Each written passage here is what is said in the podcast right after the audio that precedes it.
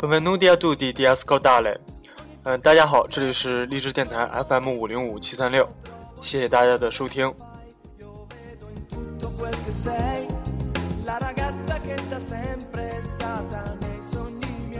嗯，那么今天下午我刚刚回米兰，之前去捷克进行了为期三天的暴走之旅。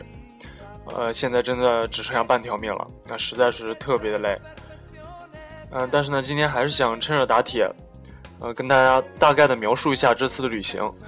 因为网上有很多旅游攻略，所以这次我就只跟大家讲一下亲身体验之后印象比较深刻的一些小细节吧。嗯，我们是二十七号下午六点半左右到的布拉格，因为阴天，所以出机场的时候差不多就已经天黑了。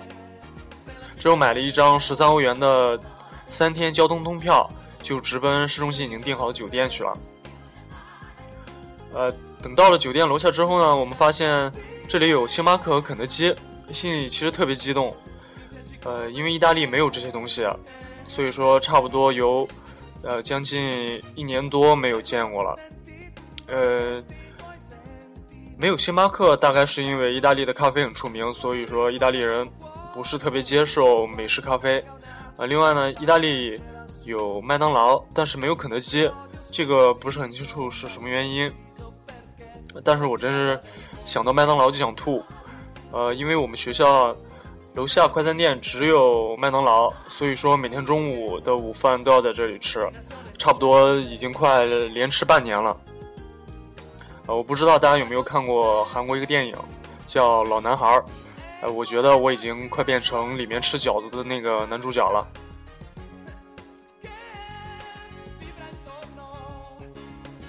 那所以呢，我们第一天晚上的晚餐就是在肯德基吃的。呃，我个人认为肯德基比麦当劳好吃一百倍。啊，同时呢，我发现捷克这边的肯德基，他们所有的饮料都是免费续杯的。那这个呢，大大满足了我们几个。喝死不偿命的屌丝心理。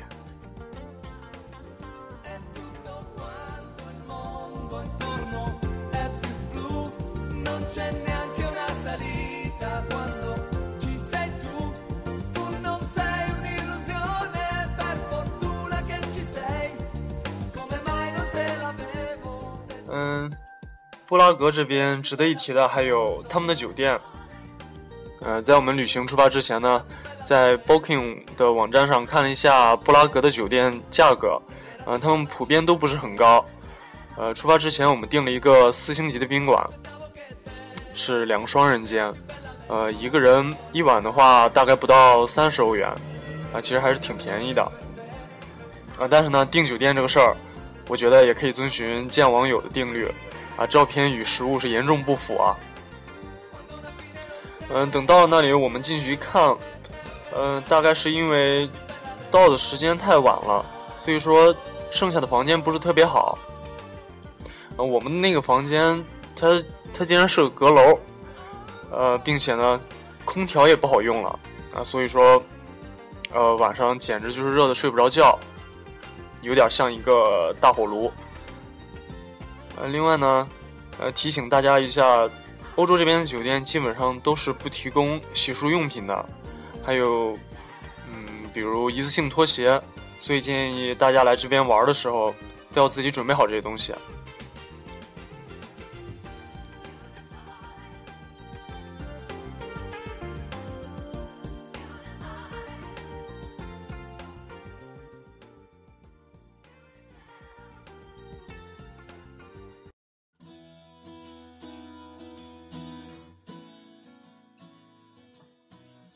然后比较搞笑的是，嗯，今天上午我们退房之后呢，我从酒店出来，然后注意到一个呃很搞笑的地方，就是我们住的那家酒店的门口招牌上的那个呃镶的四颗星，最后一颗星就是已经被之前住过的前辈们拿拿着利器刮了无数下了，基本上那颗星已经快给刮没了。所以说，我认为不只是我们觉得它比较坑，然后。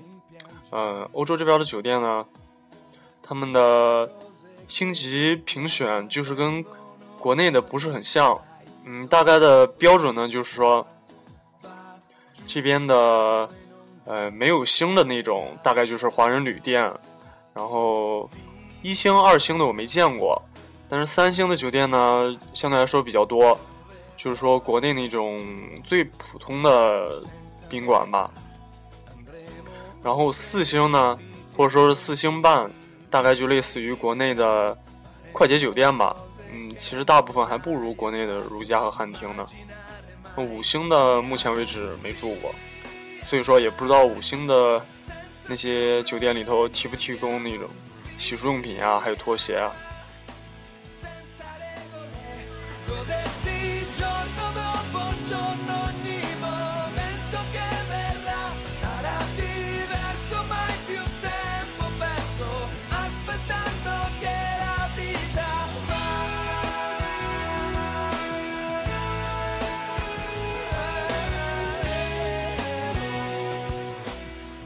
嗯，从第二天开始呢，我们就开始了，呃，布拉格的暴走之旅。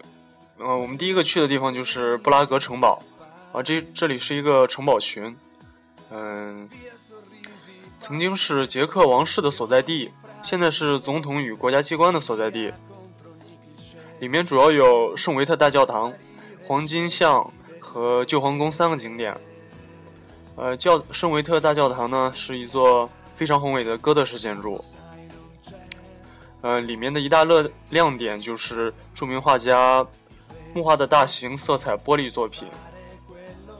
嗯，旧皇宫呢，每天中午十二点有士兵换岗仪式。嗯，听说是全欧洲嗯最精彩的换岗仪式。嗯，不知道它精彩在哪里，因为我们那天去的时候，呃，没没有举行，不知道有什么原因。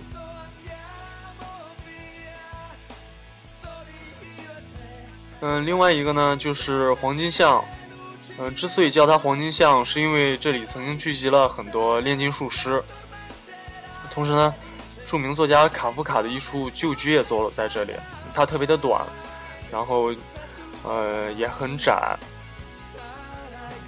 房子呢是五颜六色的，另外一侧的墙壁呢，就刷成了那种有点类似于，呃，iPhone 土豪金的那种颜色吧。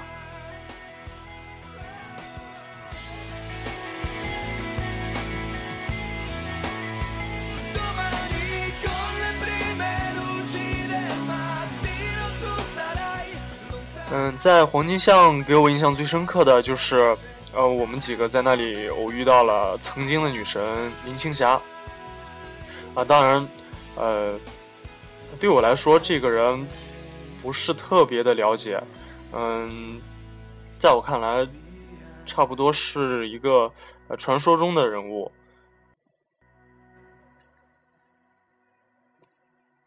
嗯，如果没记错的话，他大概已经有六十岁左右了吧。嗯，那天呢，他本人穿了一件一身的白衣，看上去确实已经显得比较沧桑了。嗯，身边呢只带了一个导游，但是比较遗憾的是，他拒绝了和我们合影。嗯，并且我们我们也没有坚持。嗯，总之，大家就把他最好最美好的形象，呃，留给自己回忆吧。啊，之后呢，我们相去相继去了一些其他的景点，比如说高堡呀、查理大桥、布拉格广场，嗯，还有他们的母亲河，呃，这些地方没有发生什么太多太特别的事情，呃，网上有很多介绍，嗯，今天呢在这里就不浪费大家的时间了。嗯，最后提醒大家，捷克人民确实不怎么热情好客。而且很多都不怎么会讲英语，在他们这里呢，有一个著名的谚语，就是说“顾客是上帝”的说法，在捷克是没有用的。所以在各个场合见到态度不太好的捷克人，我们也不用太在意。那好了，时间有限，今天的节目就到这里了。嗯，同名微博“古罗马斗兽君”之后会同步上传一些旅游时候拍的照片。嗯，另外呢。明天的节目打算放一期，呃，基础意大利语的教学，呃，如果有感兴趣的朋友呢，欢迎订阅，啊，就这样了，拜拜。